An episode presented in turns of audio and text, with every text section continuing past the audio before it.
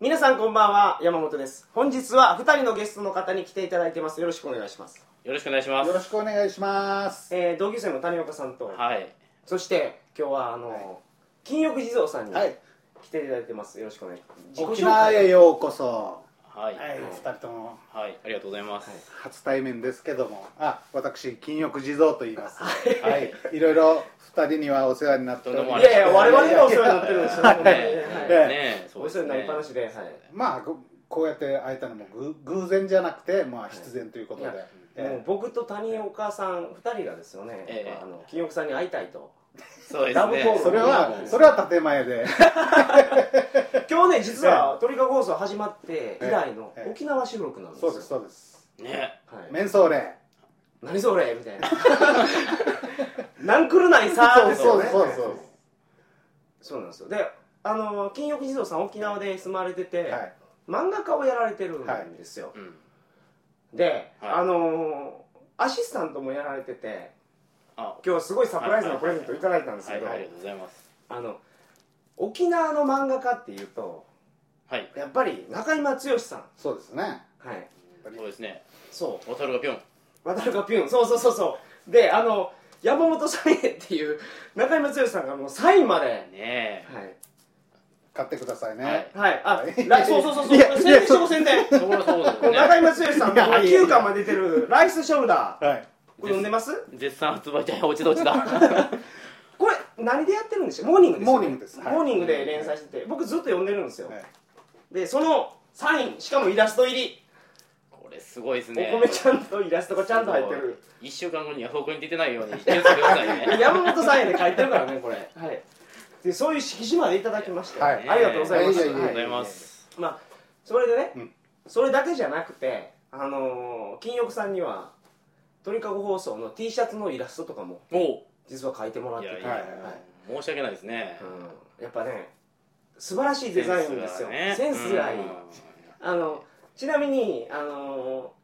AV 人生相談の早送り封印キャンペーンのイラストも実は金欲さんが書いてくれてあるそうなんですかあの絵はね素人晴生らしい相で談すけどは聞いてますあもちろん聞いてます聞いてますはいあの知り合ったのは金欲地蔵さんから相談が来たんですあよそうなんですかえーああそうやそうやそそうやありましたねうありましたそうそうねうでんうん加うん藤谷蔵先生があの、はいはいはいはい聞かあれりままししたたねあ聞きました聞きましたあ買いましたよはい買いました買いまどしんなた話でしたっけあれあのー金欲児童さんが気頭炎というなんか病気を患ってらっしゃって祈祷がもうもげそうな病気真っ赤っかになって大変なことになるあそう病 気です。祈祷が炎症を起こすっていう、ねでその状態だとセックスはおろかうんオナニーすらやったらいかんと、うんはい医者にドクターストップがかかる、ねそうそうそうそうそうですね、はいでその状態でも楽しめる AV 要はオナニーをこうしこらずとも見入ってしまうような作品を見たいっていうやつでしたよね、うん確かね、はいはいあそういう相談が来て谷蔵先生が答えねた作品素晴は、らしい作品を何なんでかしたっけ紹介してましたね、はいえー川上優が40歳自宅の自宅で筆下ろしかあなそんなあタイトルでしたよなるねほどなるほどうんうんうんあのオブ・ザ・イヤーの何位かなんかに入ってたんじゃないですかあれあれは2位やなかったですか2位に2位の銀賞じゃなかったですかはいはいねはいはいうんうんうんまあ、素晴らしい作品を紹介して、あの金玉さんもそはれい見られたそうなんで、はい、見ました。よかったですかいや、やっぱり、なんて、なんていうんですかね。童貞っていうのはやっぱり素晴らしいで すね。いや本当僕はそうですよ童貞に戻りたい。うんうん戻れるなら戻りたいですよ。ね、その変な意味嫌味じゃなくてねいや本当にねあわのかりますわかりますあのパワーーっていうのは今はないですよ。そううん童貞のの時のパワーっていうの、妄想力、行動力、はいはい、なんなりっていうのは、うん、ハハングリー精神ですよあねの僕らは忘れてきてますはよい、どっかに。広瀬先生泣いてましたからね最 後ねそううんあのドキュメンタリー作品なんでこれももしよかったらもしよかったらあの人生相談も聞いていただいて、ぜひはいはいと思います、はいはいで今日は、はいえー谷岡さんとはい金欲児童さんを迎えてのお話はですね、漫画家さんの生活っていうか、漫画家さんのお仕事についてお話しいただきたいと思いますので、はいはいどうぞよろしくお願いします、はい、よろしくお願いします。それでは鳥かご放送始まります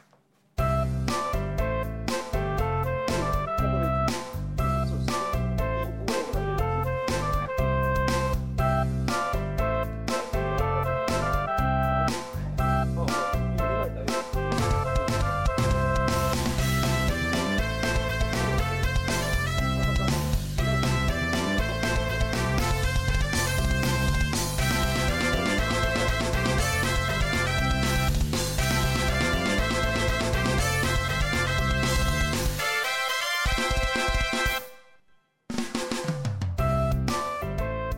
改めましてこんばんは2011年2月25日金曜日鳥かご放送第268回をお送りします番組に関するお問い合わせは info.tkago.net info.tkago.net までよろしくお願いします沖縄はあったかいっていう話ですよいや寒いですよ今日はほんまですかもうびっくりするぐらいあったかいですすごいね気持ちいいいねや風いがやいやいやおとつい来てもらってたら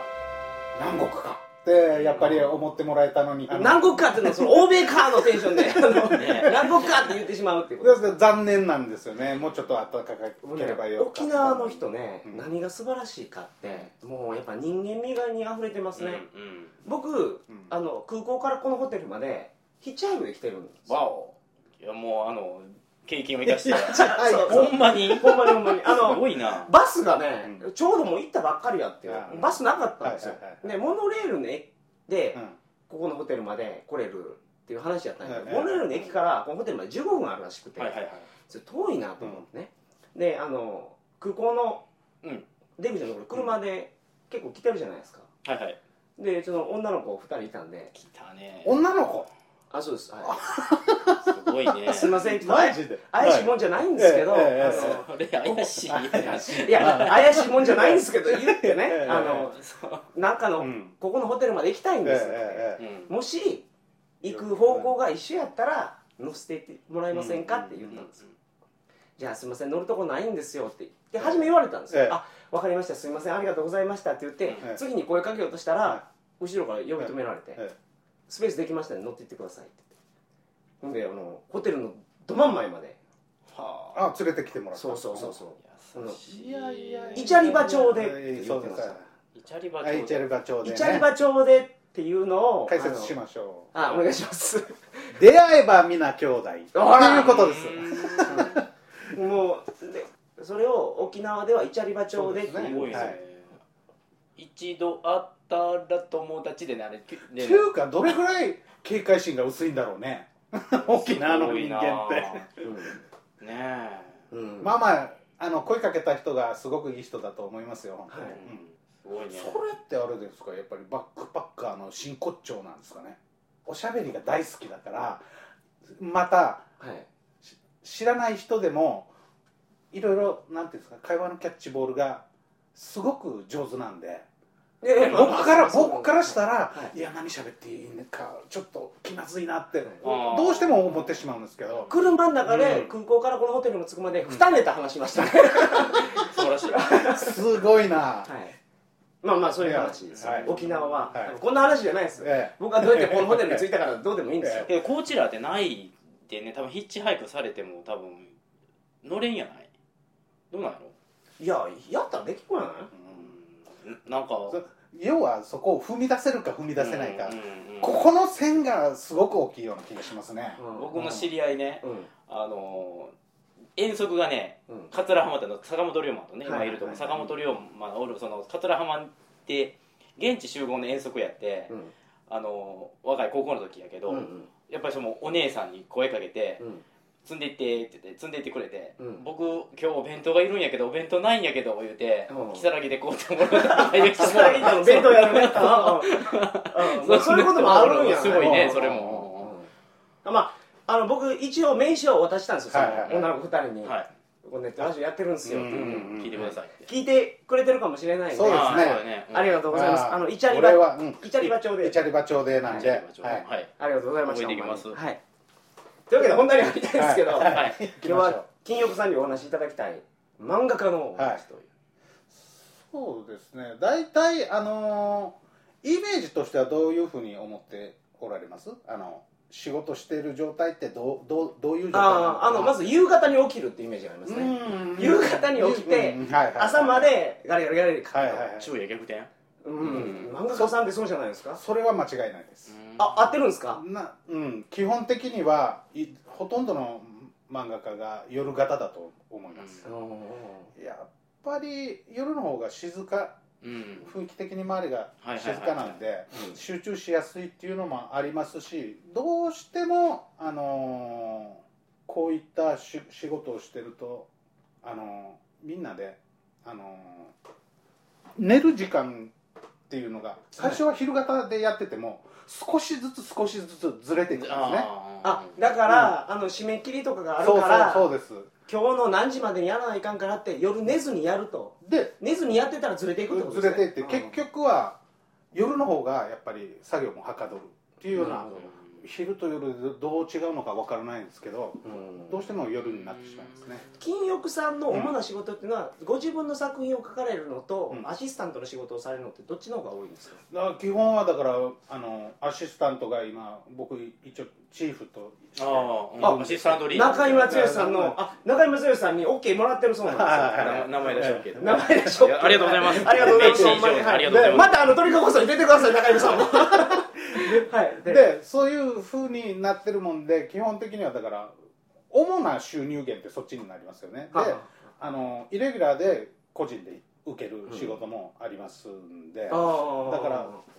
すみません鳥かごとかねエブ人生相談のやつはもう報酬お支払いしていやいやいやいやいやいやあれは僕ティーヤーでやってもらいますからね そういうことを僕ライフワークとしてやっていこうかなと思ってでうん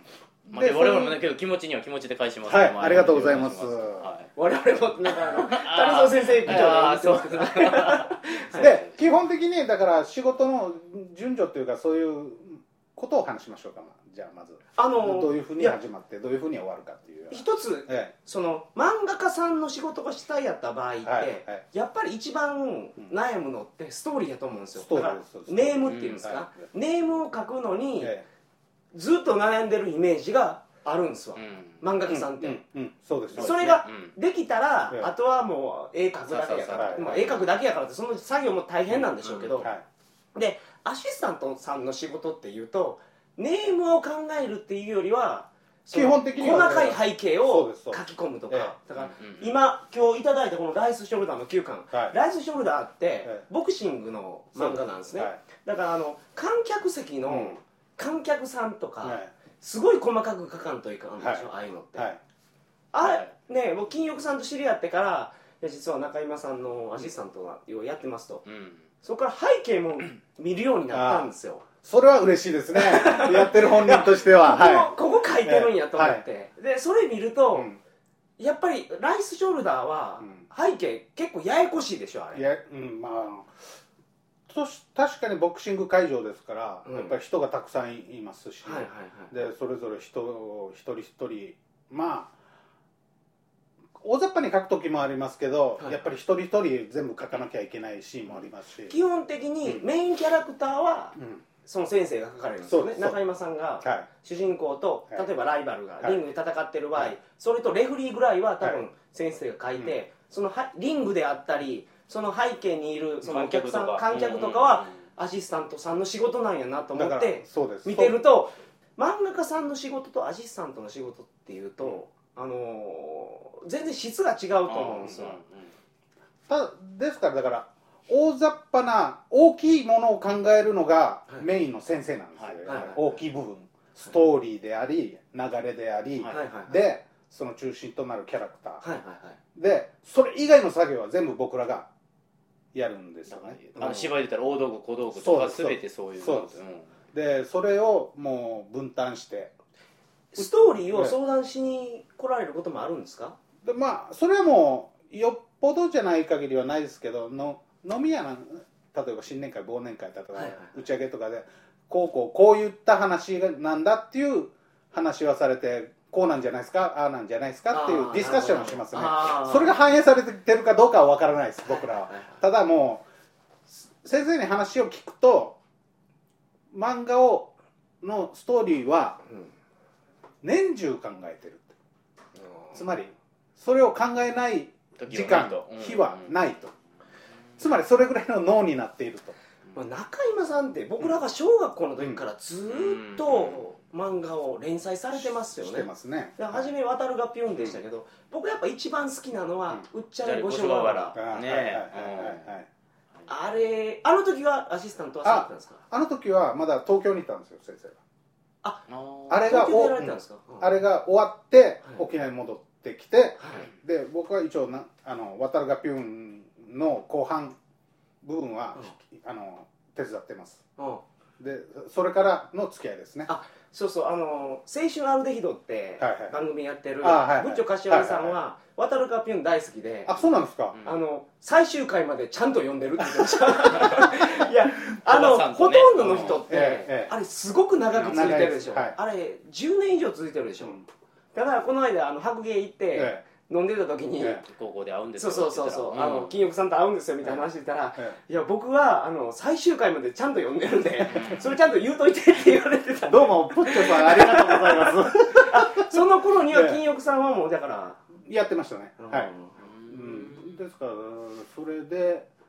えもう僕なんであの時やっぱ月刊ジャンプで言うと、カットビーットと渡る学園、うんだからそれが日本柱で、うんあの月刊ジャンプは持ってましたけどあとやる気ないとありましたね宮洲のんきですはいはいはいそ そっちの方が見 いやてまそのしたねそのその3本やと思いますけどなんかうんええ であのマガジンの方はイレブンと孫六とそうなんと孫六うんチはミいはいはい鉄拳チミでケンチミそうそうそうはいはいはそううわ懐かしいわはいみんなあげちゃうわ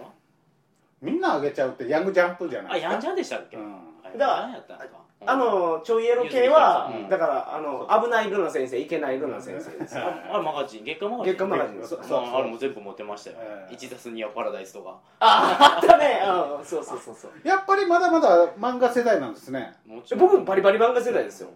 もうあのーなん僕てねい金うんですか翼さんに褒められたんですよ、うん実は僕沖縄で漫画家さんのアシスタントやってるんですっていう情報をもらった時うにんは「いはいはいあ中山剛さんですか?」って送った時にああ一発で当てたらバレましたねっていうの が他にもいらっしゃるんです沖縄で今沖縄でやってあのーあれですね月刊なんだったっけあの八木八木博之あの今わからないですかえあれですかクレイモアクレイモアあーってはいいうはのいがはいはいはあの人はお沖縄でやってるんですよいほんまですあ沖か縄で書いてるのは東京で書いて仕事として東京で書いはいてはい沖縄に戻ってくるっていうサイクルだったかな、クレイモアもだから集英社ですよねそうですそうですあれは週刊ジャンプ「週刊少年ジャンプ」でもたまにありますけどししあれはだからフレッシュジャンプかなんかその辺ですよねえーっと月刊ジャンプでやってたんですけどあげ月刊ジャンプなんですかあれも月刊ジャンャンプはなくなっちゃったんでプ、はい、新しい雑誌あなをくなりま立したちね上げて、はいはいクレイもあそこに移ったんですよね、クレイモアは僕全部読んでますわ面白いですから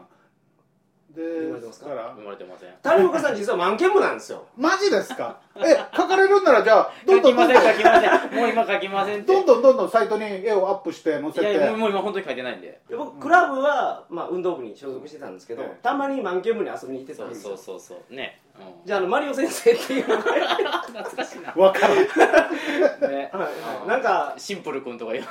かねそう全然あなんかその展示会みたいなやつあるんですよやっぱうん高校の時ね、漫画甲子園ああるじゃないですか高知でそうですよ、うん高知で漫画甲子園やってるんですそうそうですそうですええいっぱい漫画家ね柳瀬隆さんとかいっぱいいらっしゃるんですけどああそれでその漫画甲子園に、地元の高校がブース構えてその頃いろいはろ運ばれてくるんですからも漫画甲子園ってあったんですかありましたありましたはいはいあはあじゃあもう歴史あるんですねそうで出してたんですけど、えそのマリオ先生の漫画全然売れないんですよい山本君は3円で5ジャン3円となんかあの使い終わったテレホンカードで 使い終わってないよあれまだちょっとどうせ残っちゃったから でそれで買おうとしたらええええなめになって怒られて結局売れんかったんや山本君本当にやばかっ たあんので時売っといたら最低でも一人は買ってくれたのにね それは同同人誌だったんですかいやいやもうまあ結局そうまあまあそんな感じのやつもうん作ってですよねアップでうんうんであの文の中でマリオ先生の作品のクオリティは あ独特的のすごかったですよねいやいつからそうしたら、うんあのそういう活動活動っていうかあの書き始めた漫画って書きたの始めたのはかうん多分物心つく頃からだとは思いますうんうんか書くっていう作業をしてたのははいで中学中高高校生の頃ですかねやっぱり同人誌その頃まだそんなに周りにもいなかったんですけど何人かいたんでそれであのじゃあ内地では内地同人誌っていうものがあるらしいぞっていう実の沖縄以外で沖縄以外の高知もはい北海道も東京もみんなるほどな内地ですす 内地では内地では同人誌っていうものを作ってるらしいとううんんなだるほかどら入手しましたいやあの例えばだからそれに詳しい友達とかがいるんですよね内地情報に詳しいそやうつそうそうそうですだからそういうやつがじゃあ俺らも作ってみようっつって、うんおおなるほど高1の時か中3か高1の時初めてで何人か漫画が描けるやつを寄せ集めて同人誌を作ったんですよ学校の友達でですか金欲通信がなんかいですやかいやいやななんとかマガジンっていう風な感じではいはいはいそれをな150か100部ぐらいああ作って印刷屋さん頼んでえ、うんそれ売りましたね売れましたねどこどこで売りましたいやもう例えばだからそのそういうやつってネットワークを持ってるんですよねあああだから内地の情報がうん入ってくるやつははいえ内地で売ったんですかいやいや沖縄で沖縄だけでいや沖縄の例えばそのねその弁当屋さんの横に置いてもらうとか、いやそういいやう売り方じゃなもうくて本当にうちでつ作ったんだよっつって口コミみたいな感じででほーそんうそうそうやってい一部ずつ手は手売りして手打ちへーでもそそれに2号か3号まで作ったすごいんでですねすけどうんあその時の漫画の作り方と今の作り方って相当変わってると思うんですよ、はいはいはいっていうのが、ええ金翼さんに絵を我々がいただく時って全部電子データでいただくじゃないですか、はいはいでイラストレーターとか、はいそういう絵を描くソフトでいただくんですけど、うんはいはいあの今漫画を描く時っていうのは紙に手で描いてあの色を例えば絵の具を塗ってうんうんうんするのと、パソコンでですよね、うんはいあのそのドローイングソフトっていうようなソフトで描くのっていうのはどっちが主流なんですか多分あるある年代を境にそれは変わってきますね僕らはまだアナログなんですよあ年代ってそのあのか書いてる漫画家の先生の年代っていうんですか、うん多分、うんあのー20代までだとほぼ100%の人がパソコンを何らかの形で取り込んでるんじゃないかなと思うんですけど、で僕らは基本的には今例えば原稿っていうのはきちんと紙として原稿を送ります、け遣唐使みたいな、はいうんでカラーの時一部、あのーパソコンを使って仕上げますねだからほとんどまだ手書きというか手作り100%手書きと言っていいですねあだから中山先生の場合はもう手書きが多いってことですか、手書きで例えば表紙のカラーとかだけ、あのーパソコンを使って仕上げます、うんうんあの漫画見てても僕ジャンプずっと読んでるんですよ、はいはい未だにでもそれで見てわかるんですねはいあのーわかります水彩画っていうかうんそのうん絵の具使って描いてる漫画家さんはといも完全にパソコンで仕上げてるのってはいはいはいうんだから鳥山明さはいんもう今のやつ全部パソコンでやってますうよんうんはいある一定の時からもういきなりガラッと変わったガラッと変わったんですよはいそれでも味がある絵にはなってるんですけどでもコスト的にはですよねはいあのパソコンのー方パソコンの方が安いでしょが早いっていうだってもうスクリーントーン買わなくていいってことですよ、うんまずね、だから一番のネックっていうのが、はい、あのースクリーントーンだったんですよはいはいはいスクリーントーンってそう僕、あのー今割と安価になって、なんですそよねれでも1枚最低でも400円ですはいうんスクリーントーンっていうのはただパンツのところに柄をあの網網のね貼ったりうん貼ったりとかててそうてですてててんとかねそういうやつが1枚400円ぐらいししますんで、はい例えば1本うちらの場合ですと仕上げるのにどれぐらいだろう20枚30枚ぐらいは普通にえ一本って一周1周の1本ですよ一周で2はい三3 0枚使うんですか、にそれぐらいはいくと思いますえーあでそりゃ結構かかりますね、でそれがアマチュアの超えれない壁だったんですああ今までだコとコストがかかりそうすでぎすてうんだからアマチュアの見てもらったら昔は白いんですうんそスうクリーントーン貼りたいんだけど谷岡さんはどうやったんですかスクスリークントリーーンントーンはあの僕らイラストとかやったっけ割とふんだんに使えた、うんうんあのけど手でね斜線に引くのがすっごい上手な、ね、投稿者とかいましたね、はいはいはいイラストでもね、はい全然使わずうに、んあーねだからそれってやっぱりすごい時間かかるんですよ、うんそれを補ってくれるのが便利なんですよスクリーントーンあーなるほど、ではいはいはいはい、ですけど多分今の時代は今の時代はパソコン使えて、はいあのそこでスクリーントーンもパソコンの中で貼れるっていうはいはいはいことができたんです全ね然あのコスト気にせずですよねあとはうんもう紙とインクだけではい OK ですからあとスキャナーとパソコンがあれば、そうですね最初だからキャラクターはだからうん手で書いて、後の仕上げをパソコンでやってしまうと、はいうんあでそういう書き方なんですかやっぱりパソコンいやああそれ以下になパるソコンとでそれだけですから、はい20代から10代になれるともうパソコンの中でしか紙も使わないタペブンレットっていうんですかね、うんそうのタブレットで書いて鉛筆も使わないっていう世代じゃないですかね今もうそれも金全くかからないですもんね初期投資でタブレットとパソコン買えばいいだそけうで電気代ぐらいね、えうんすごいよね、もう電気代電気代言 うかまあ電気代はそのねあのええパソパソコン使ってなくてもあまあのかかりますねからうんそうホタルの光でやってない限りあの 金 夜型の人は金かかりますからねであの何がいいってパソコン使うと今度は背景をかもう背景ですら書かなくて済むっていうことですよね、うん張り込めばいいんですよ写真を加工して、そう背景の写真をあ写真うをんなんかイラストにそう落ですとすようなソフトがあってそれもありますし最初から、3D ソフト 3D のあのモデルが入ってるんではい例えば家のモデルうんをうんそこにポンとはめ込めば、どの角度からやってももへあーえそういう素材集があるすもんごあいりなありますあります、うんうんうんでだから実際問題もう人間だけ描ければあとはもう背景のある漫画も成立しちゃうんですよていうか今漫画ジェネレーターってあるの知ってます何ですか漫画ジェネレーターってもうだからキャラクターももう作り作ってしまうっていう 3D で入っててああモデリングしてモデリングしてはいはいはいて好きなところでだから 3D ですから、あの今言ってたように金岡さんが言ってたように、好きな角度から切り取れるんです正よ面でも斜めでもだから上からの角度つけたうんり下からの角度つけたりアップにしたりうん引いたりとか、でそれでやってキャラクターを漫画にしてうんセリフだけ書いたらいいっていうジェネレーターが今できてるんですよあそうですねじゃあだからああとはもう考えることそうがストストーリーだけを考えればいいっていうまあ今だですから一番パソコン漫画で最先端いってるのがガンツじゃないですかねうんあ映画になったんですかうんうん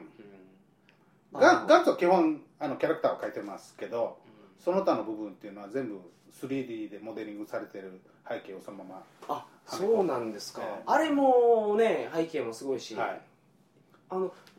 例えばじゃああの桂正和桂はいはいはいさんが書いてる、はいあのどっちもヤングジャンプですけど、はいはいあの何でしたっけゼットマン Z マンはいあれとかすごい書き込んでるあれは描いてますよあれは書いてるんですか描いてますよあれはあそうなんですかあれはでですけあれはすごどい仕上げとか細かい処理っていうのはパソコンでやってると思いますけどうやっぱり描ける人んの絵とパソコンが上手い人の絵はやっぱ違いますねあんそうかそれ僕そこまで見てわからないっすわでガンそのガンツの正反対にあるのがワンピースですよ今うん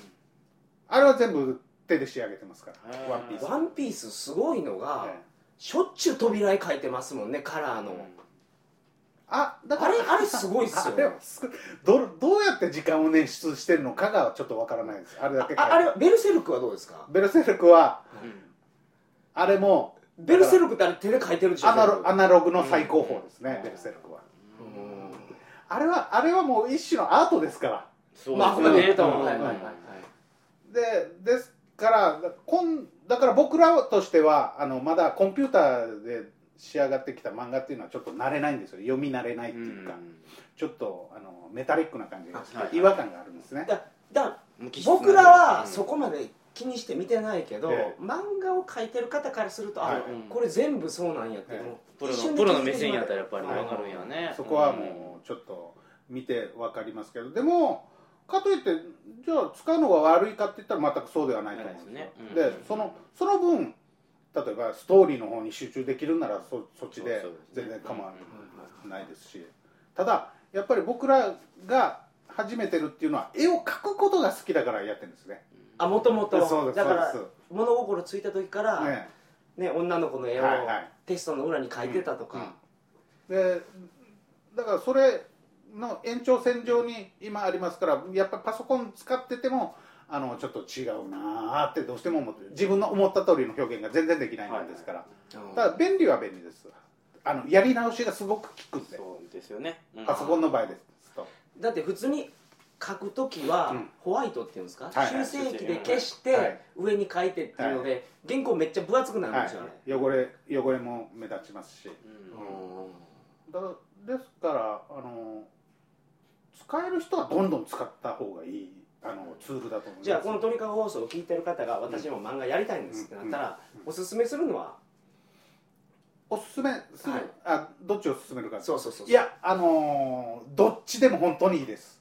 とりあえず書けということですね逆に僕としては全部手で書いてるっていうの漫画の方が今だと売りになると思います、うん、あだから今言ってたようにベルセルクみたいなそうそうですで書き込むことがいいとか悪いとかじゃなくてやっぱりあのどうしてもパソコンで書いた漫画っていうのは全部なんか似たようなイメージがどうしても出ちゃうんですよねうんででも手書きっていうのはどんどんどんどんオリジナリティ出せますからはいはいはいそっちを突き詰める方が自分を売るとしたしたらだから味があるってことですねそっちを進めますね、そうか、うんうん差別化図れるってことですよね、うんうんだから福本さんが書いてる「カイジ」とか、はいはいうんざわざそわうそうもうあれだって見た瞬間にあの人の行漫列画やだってね分かりますもんねだからそれを持ってる人がやっぱり強いんだと思いますようんそこで絵がうまい下手っていう話じゃなくてなるほ ど例えばパラーっとジャンプとか読んでて今の作品全部区別できますって僕はお僕はできないんですよ絵をパラパラっと見てあーでもあこれちょっとですねその中にうん漫画太郎は区別できるでしょじゃあそ漫そ画こなんですよはいはなるほどそれがやっぱり個性って言うんじゃないかなとあ思いいわゆまするオンリーワンってやつですか、うんなるほどだからガタロウ先生とかのレベルになるともうね、ええジャンプだけじゃなくて、え絵が独特やからいろんなところえでそう例えでば広す告とかの一部に使われたりとかも、インパクトはありますもんね、うんだですからインターネットしててよくそういう絵をいろんなアニメの絵とかはいは区別できないんですよねこれは誰々の、うんいなるほどあああよっぽどのインパクトのある人ってだからそういう人たちを知って知ってますいやもう、まあ、ガタロウ出されたらそれ 街の辺もある、ああ街の辺もああるあはいはいごは存い知ですかあのスケベなそうそうそうスケベおっぱいがでかくてそう、あのミッキーマウスが出てくるね、そうそうそうそうあの由美子ちゃんが主人公です山本さん大好き僕大好きなんですよあの谷蔵先生とエロビア行ったら、はい谷蔵先生はなんか変なあの DVD を、はいはい過去の谷蔵先生谷岡さんですとかいや谷岡さんはあの、えええ DVD を選ぶんですけど、ええ僕はあのエロ漫画の「街のへんまる」ばっかり買ってるみたいなうんああああああ僕はあれですねエロ漫画といえば風船クラブですねあわかります懐かしいですねあ懐かしい部類なんですか風船クラブって、ええでもなんかすごいプロが書いてるっていうよりはいやなんかアマチュアっぽい懐かしい多分最近じゃ見てないんです最近は見てないですね、うん昔の風船あの人はものすごくクオリティ上がりましたよああそうなんですか最僕僕は最近知った漫画家なんですけど、うんで初期の見たんですけど初期のは本当に素人に毛が生えたぐらいの絵だったんです、うんはいはい今はもうものすごいクオリティ高いです、そう一応谷岡さんのやつも誰ですか僕あ最近最近というか昔は歌詞はルエ・ローガさんが大好きやったんで福岡の方そのエロエロ漫画なんですけはいどすっごいやけどその方も割とこうアニメっぽい絵にすごいこうい行かれてますね俺谷岡が好きやった漫画家で俺も好きやったの小上う最上ウルフとかご存知ですかなんか23私ね回その名前は聞いたことあキャるンディータイなムとあとパピポパピポに出てるのかなうんとか、うん小上ウルフは好きですねね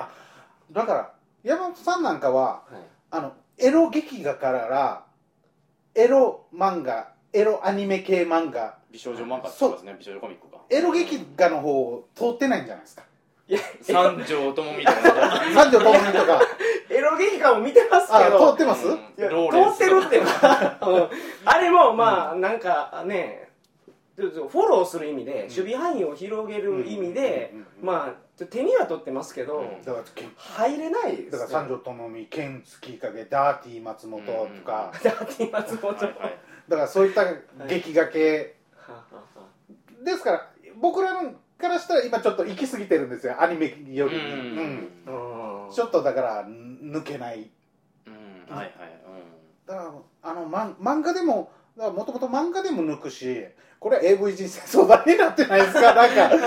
漫画の話はいはいま、だから漫画でも抜くし小説でも抜くし AV でも抜くし、はいっていうだからジャンルとしてたくさんあったのになんかアニメにしても AV にしてもうんうん漫画にしてもなんか一つの方向にちょっと行ってるような気がしてあーバラエティーが飛んでないいよやねそうですそうですよねあの小説もうん2タイプあると思うんですよ、うん劇画タイプの小説と、あはいありますおどろどろしいねんそうあのーなんかライトノベルみたいな、はいはいはいはい何やったっけユンユンユンユユンンユンパパララダダイイススユミニムラオンパラダイスっていうのをええ谷岡さんが持っててええあれは全部お借りして僕読みましたね高校はいのはい時はういんねだから小説でも抜けるは抜けるじゃないですあかあれあの時ぐらいからですよねあのユニオンパラダイスすごい良かったんですようん僕ユニオンパラダイスぐらいしか読んでないうんうもんんうんそうですねうん舘純一さんとかご存知ないいですかやし知らないですねそれ小説うんうんのげまあ劇画チックな方のうんすごいうんまあ第一人者ですけどその方らのもうん読んでましたしそういうちょっとライトなそれこそ美少女コミックのええ売れっ子漫画家さんがそういうユニオンパラダイスられたらうんその挿絵をしてうんうんうんあの言ったら富士見ファンタジア文庫とかスニーカー文庫とかああいう系のエッチ路え線えええあーそうそうそう明るいエッチみたいないやだから僕はそういうのが好きなんでしょうねはいはいだからはい結局そういうのばっかり選んでますうからんうんうんうんわかりますわかりますやっぱ変変態系も好きなんですか好きですよだからあの変態系あの可愛らしい女の子がものすごい変態系っていうのが僕はだから町野円丸さんが書いてるような作品だと思う突き抜けてますよねうんし突き抜けてますよね あのもうあのこれぜかひ見てほしいんですけうんどあのまあエロビデオとかでは表現不可能そうそうそうそなるほどなるほどうなんかねも僕あの町野円丸さんの作品で抜けるんですよはいうお素晴らしいねああそうか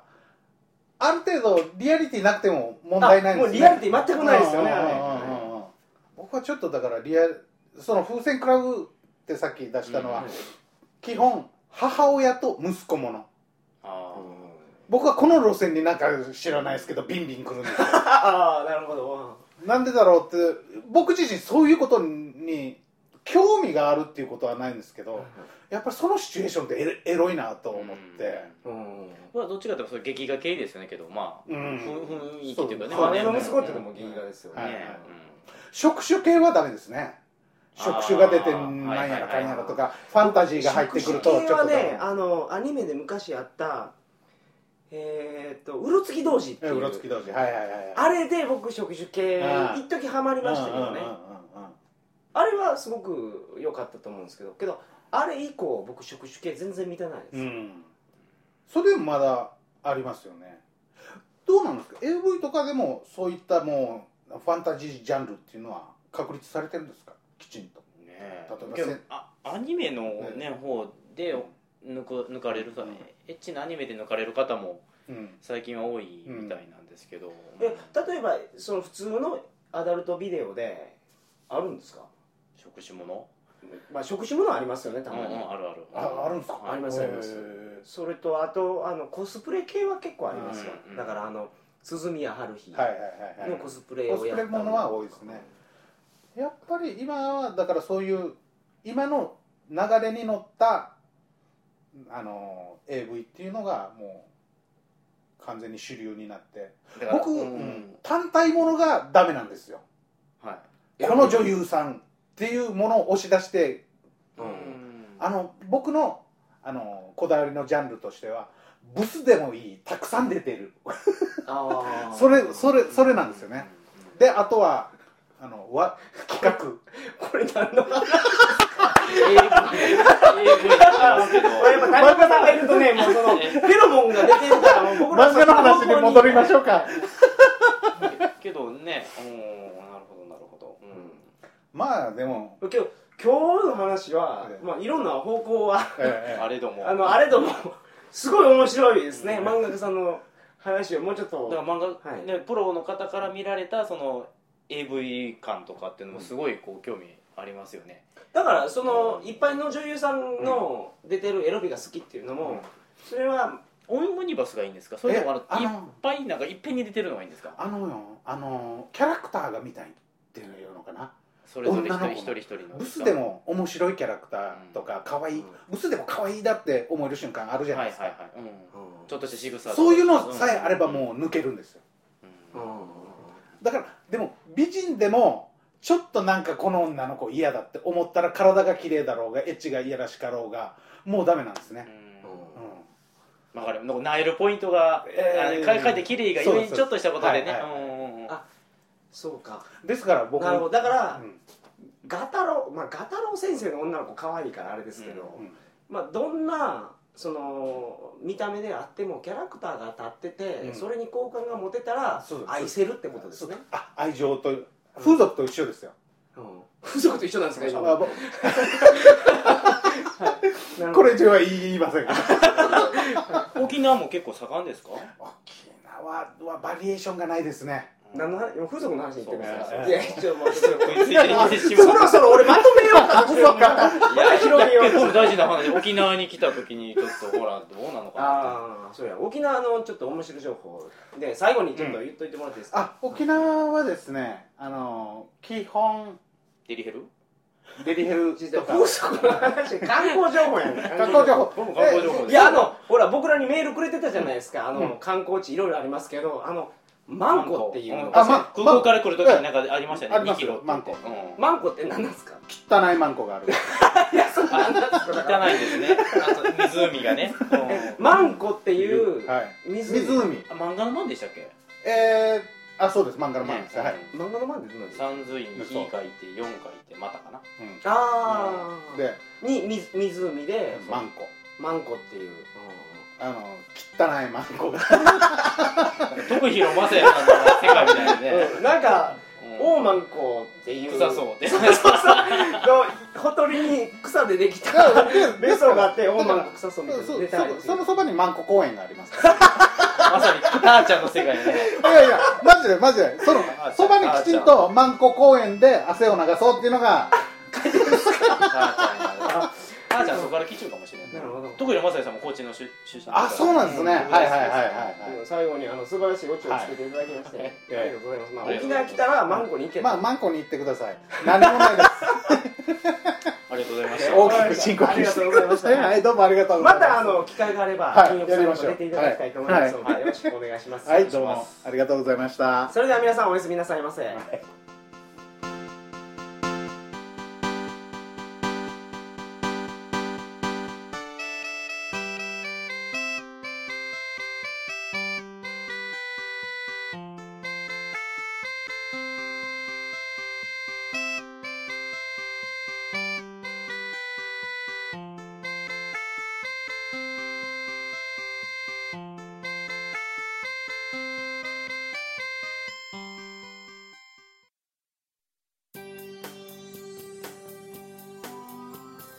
こんばんは加藤谷蔵です